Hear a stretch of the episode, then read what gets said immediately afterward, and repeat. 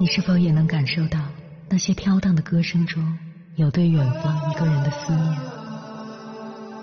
你是否也有遗憾？那些装进信封却始终没能寄出去的千言万语？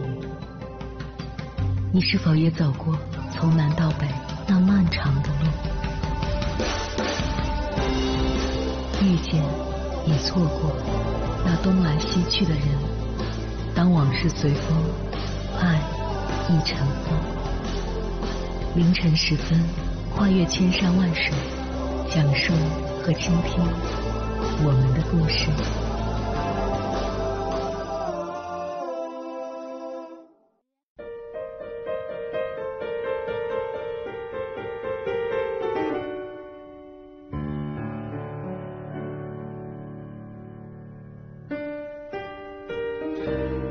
欢迎回来，各位夜行者，这里是正在直播的中国交通广播心灵夜话栏目《千山万水只为你》，深夜不孤单，我是迎波，我要以黑夜为翅膀，带你在电波中自在飞翔。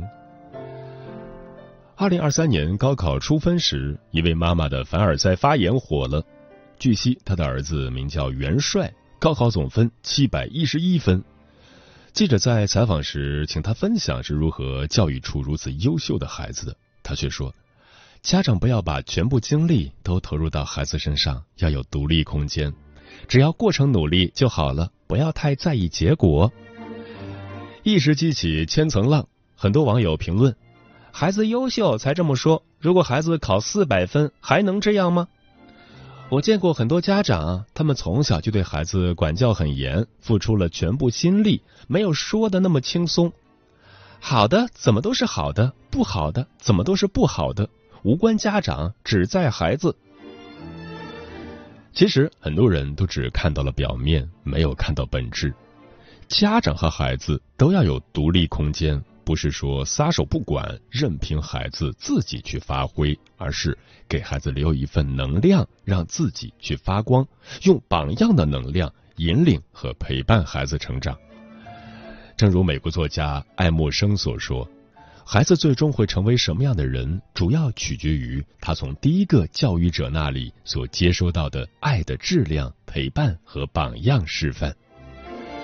花足够的时间去管孩子。”是父母的天职，但是花精力去培养自己、完善自己，也是教育最不能忘的事情。然而，现实生活中却有很多父母常常深陷以下两种教育误区而不自知：一、父母不成长，却拼命在孩子身上使劲。网上有这样一个段子：妈妈因孩子成绩不好，骂其是笨鸟，孩子霸气的回应。世上笨鸟有三种，一种是先飞的，一种是嫌累不飞的，我是第三种。妈妈问：“第三种是什么？”孩子说：“就是那种上一代飞不起来，却被他们逼着使劲飞的倒霉蛋。”虽然是玩笑话，但投射出了一个尴尬又现实的教育现状。很多父母对孩子很严格，拼命激娃内卷，寄予孩子高期望。逼孩子上名校，可对自己却十分宽容，完全不注重自我成长。他们可以允许自己工作摆烂，但要求孩子必须考高分。他们可以自己瘫在沙发上刷视频、看八卦，却不能容忍孩子玩手机、打游戏。自己书都不愿翻一下，可骂起孩子来却头头是道。教育最忌讳的就是自己做不到，却逼孩子努力。没有行动的引领，再好的教育方法和技巧，最终都会失灵。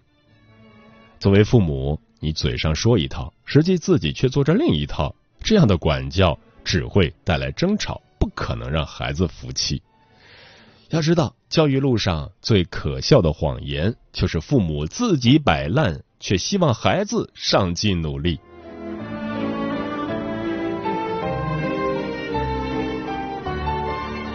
二，父母撒手不管，在该管教的时候放任孩子。看过一部纪录片《富哥哥穷弟弟》，揭露了从小被管和被放养的两个孩子截然不同的命运。哥哥从小被父母管得很严，要求他自律上进，学习用自己的劳动去换取劳动成果，所以他每天不是忙着修剪草坪，就是送报纸打工，一丝不敢懈怠。而对于弟弟呢，父母采用的基本是放养态度，什么活都不用他干，什么事儿也不用他操心，想吃就吃，想睡就睡，一切都随他去。不管他做出多么蛮横无理的事情。偏心他的父母也从不打骂，结果一向被严管的哥哥成了身家千万的企业家，而弟弟则活得落魄不堪，连一间容身之所都没有。俗话说：“小树要修，孩子要教。”孩子成年之前，管教是每个父母义不容辞的责任和义务。你若此时选择放纵，无疑是亲手断送孩子的未来和后路。没有一个孩子可以脱离父母的管教，一个人健康的长大。教育最大的悲哀就是错把撒手不管当作静待花开。想要培养一个优秀的孩子，父母必须学会以身作则，用心管教。接下来，千山万水只为你，跟朋友们分享的文章选自《爸妈精读》，名字叫。家长富养自己，才能富养孩子。作者小五。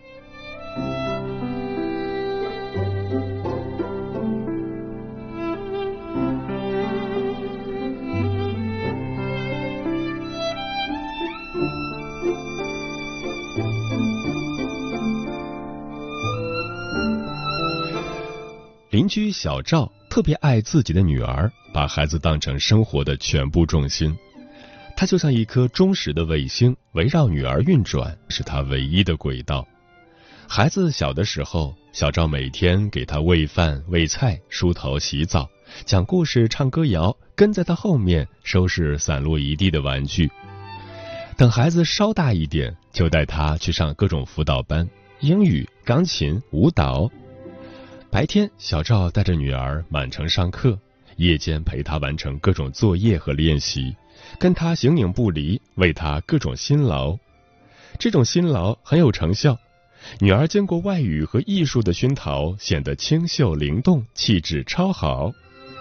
小赵很欣慰，把自己的社交账号头像、手机屏保、电脑壁纸全都换成了女儿的照片，而且还变成了晒娃狂魔，经常在朋友圈晒出孩子的九宫格照片。他满心满眼都是宝宝，非常为孩子骄傲。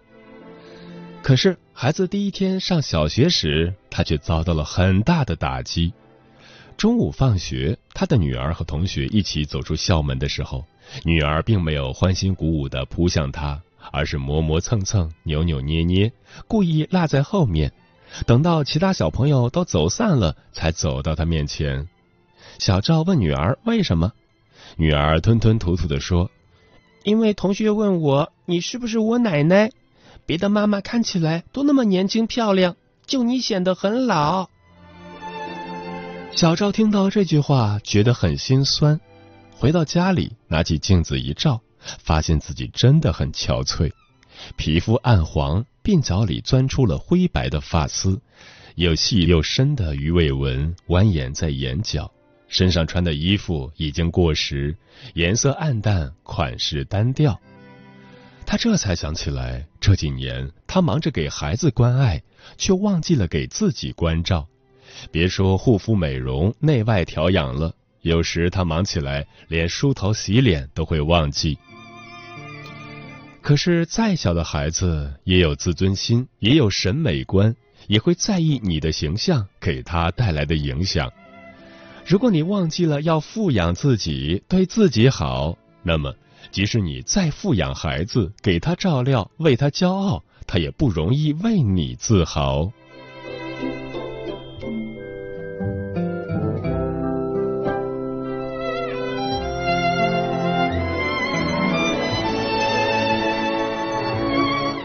同学阿敏曾经跟我抱怨说，他的儿子真的是好难调教。他每天都会语重心长的跟儿子说：“你要好好学习，长大了才会有出息。”但是儿子总是置若罔闻。他给儿子请了一对一的外教，按小时计费，很烧钱，但是儿子并不认真练口语学单词，偶尔开口说几个英文词也是不情不愿，声音细的像蚊子叫。他给儿子买了全套的简化版名著，里面还有中英文对照，书是精装版，超贵，但是儿子却很少翻看，书籍落着灰尘，被遗忘在墙角。阿敏觉得。现在的小孩啊，真是难管。父母为他付出那么多，也不懂得感恩，给他花了那么多的钱，全打了水漂。可是阿敏却没有注意，他总是叫儿子学这个，催儿子学那个，而自己呢，下了班之后却很懒散，瘫在沙发上，看看热播的电视剧，然后刷刷手机，浏览微博上的明星新闻、八卦头条。一晚上就这么不知不觉的过去了。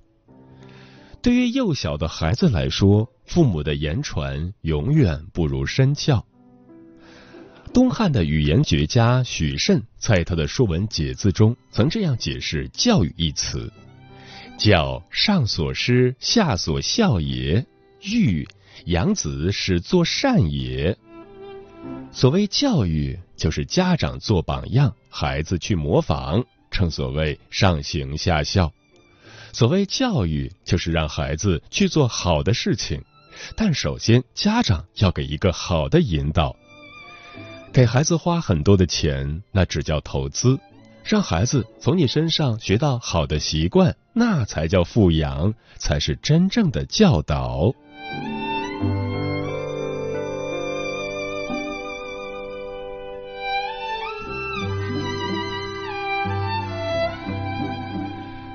很多父母都非常爱孩子，用尽全力陪护，倾尽所有花钱，希望能够富养他们，一切都是为了孩子好。但是有的时候，他们对孩子的关照却没有收到良好的效果，因为在富养孩子的时候，他们忘记了要富养自己。有人疏于照管自己的外貌，也有人懒得提升自己的内涵。对此，孩子心明眼亮。你是什么样子？肚子里面有没有墨水？小小的他完全知道。一个孩子其实非常希望自己的父母能够光鲜亮丽、内外兼修，既有丰裕的内心，又有好看的外表。如果父母不能让他们尊崇和自豪，他们就会觉得很乏味、很无聊。比尔·盖茨曾说过。在你出生之前，你的父母其实并不像现在这样乏味。他们变成今天这个样子，是因为这些年来一直在为你付账单，给你洗衣服。父母为了孩子确实很辛苦，孩子自己也知道，父母为了他们究竟有多辛苦。毕竟，父母为孩子操心，人尽皆知；父母为孩子付出，有目共睹。然而，在感激的同时，他们并不愿意父母放弃自我的成长，忘记自身的富养。他们也希望爸妈可以变得更好。孩子年纪尚小，他们很期待家里能有一个好的榜样、好的参照。他们想要这样的父母，就像员工想要出色的领导，平时能够向他学习、向他请教、跟他商量、跟他探讨。当你能成为一个好榜样的时候，你的孩子就会很好教。就像大教育家孔子说的那样：“欲教子，先正其身。”德国著名教育家蒂斯多惠也曾经说过：“只有当你自己不断致力于自我教育的时候，你才能教育别人。”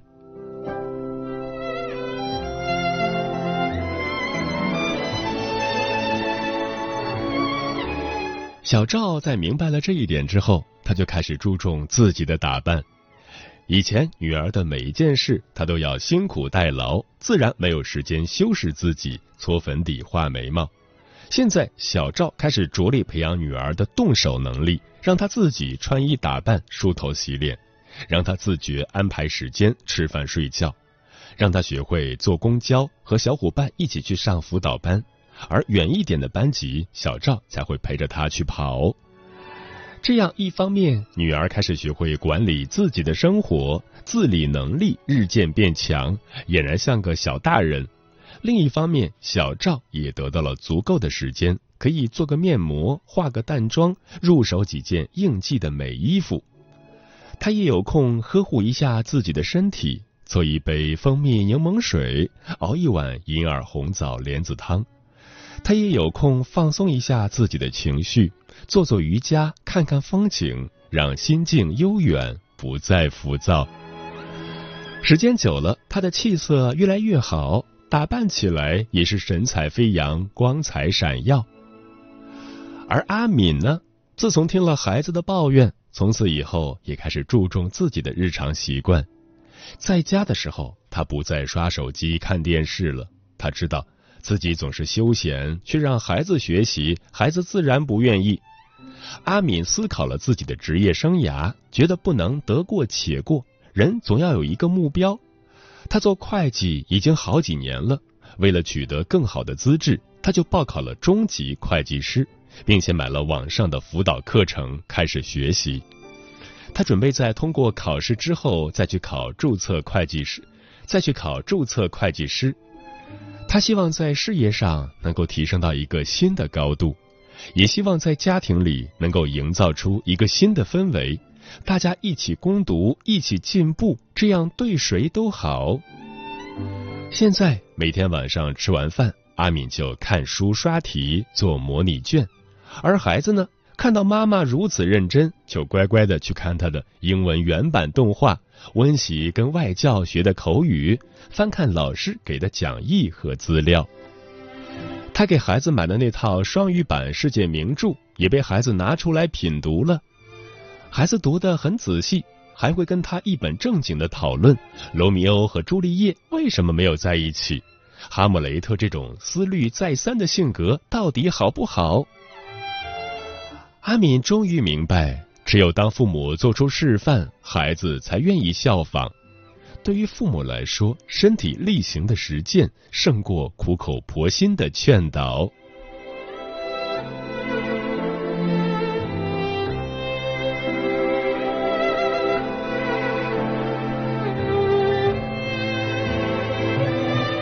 在《伊索寓言》中有这样一个故事：螃蟹妈妈经常劝小螃蟹。孩子呀，你横着走路太难看了，以后要竖着走。于是小螃蟹说：“妈妈，你能不能给我示范一下竖着走路怎么走啊？”螃蟹妈妈傻眼了，因为他自己也做不到。小螃蟹笑他笨，此后仍然横着走路，一点都不服管教。很多事情，当你自己不能做到，在孩子面前就会失去相应的说服力和影响力。当父母在某些方面不能率先垂范，那么他们的指导，孩子就不愿心服口服的跟从；他们的批评，孩子就不会心甘情愿的听从。孩子会觉得，你凭什么指挥我？你看，你连你自己都没管好。作家列夫·托尔斯泰曾说：“教育孩子的实质在于教育自己。”而自我教育，则是父母影响孩子最有力的办法。是啊，愿意投资和教育自己，才能让孩子学到好的人生信条。一流的父母就是一流的学校，以身作则的爸妈才能让孩子全力仿效。想要富养孩子，就要先富养自己，这样才能事半功倍，以逸待劳。否则，我们就是付出再多，关爱再深，也容易吃力不讨好。与家长们共勉。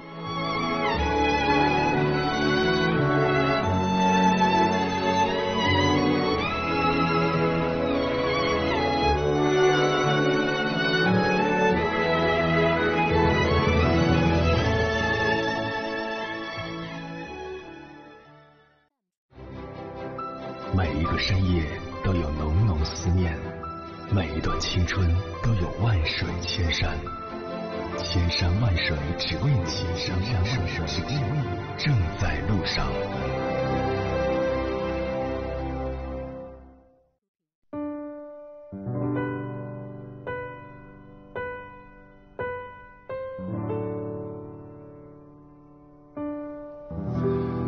感谢此刻依然守候在电波那一头的你我是迎波。今晚跟朋友们聊的话题是富养孩子不能只靠物质，对此你怎么看？微信平台中国交通广播，期待各位的互动。沉默少年说，精神的富足往往比物质更重要。好的物质条件是作为父母能够给予子女的最大的外物支持，而精神的富养是孩子一生的财富。电波里的小五说：“爱孩子是父母的天性，然而如果只在物质上溺爱，只会让孩子走向毁灭的深渊。”很赞同主持人的观点，最好的家庭教育是力所能及的给予，身体力行的指引，让孩子学会独立和感恩，学会用自己的双手创造出幸福人生，不依赖于任何人。山水湖北说：“如果你是一个普通的父母，没什么资源，没有什么太多的文化，不知道怎么教育孩子，你就多鼓励他，多认可他，多奖励他，多理解他，多支持他。不要把自己的认知、焦虑、愤怒、委屈强行转移给孩子，就是对孩子最好的教育。不吸食孩子的能量，就是最好的爱。”陈阿猫说，在父母眼里，孩子就是个宝，总是尽所能的去满足孩子，而忽略了精神的教育。为人父母，首先要树立正确的育儿观。家庭是什么条件，就用什么条件去养，不用刻意的炫富或哭穷。从小培养孩子，富不孝贫，贫不慕富，培养一个德智体美劳全面发展的、具有完整人格的人。嗯。我认为最理想的养育孩子的方式就是一半富养孩子，给孩子充足的爱和陪伴；一半投资自己，用行动和榜样的力量唤醒孩子的内在动力。富养孩子不是用物质，而是给孩子不缺席的爱，形成安全性依恋，这样孩子才能具有爱自己的底气，活出自我价值，帮孩子打造一副强健的体魄。这样，孩子才能在学习上拥有源源不断的精力，培养孩子的独立，让孩子参与家务劳动，这样孩子才能学会如何生存，如何独自解决生活问题。投资自己，不是说父母要舍得为自己花钱，而是投资情绪，修炼自己的情绪管理能力，给孩子一个平和的家。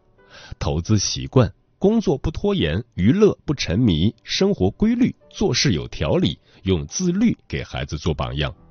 投资头脑，坚持读书，持续学习，用知识引领孩子成长。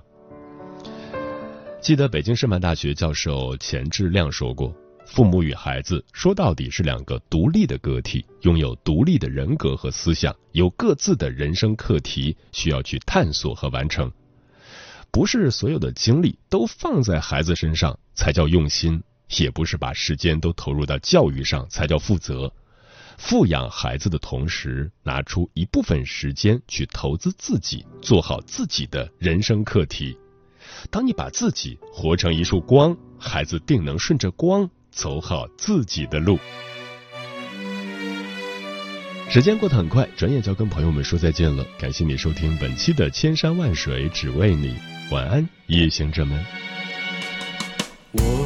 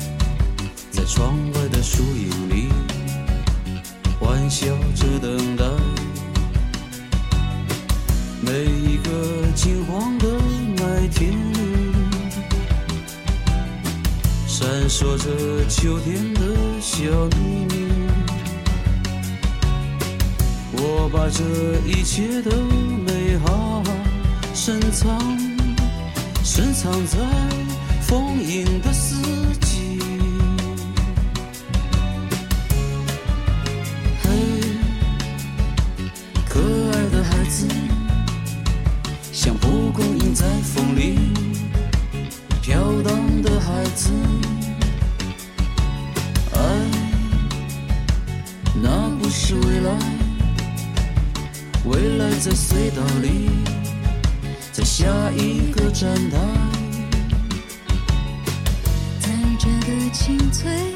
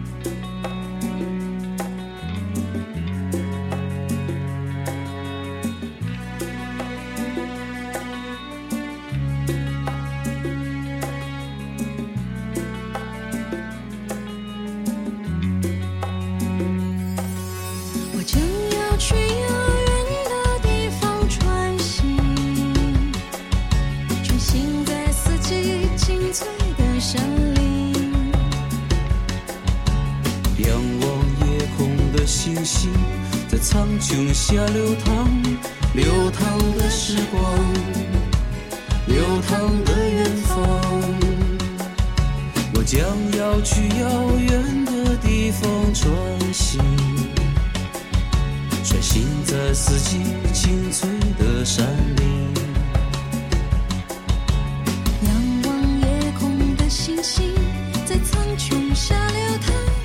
流淌的时光，流淌的远方的时光的远方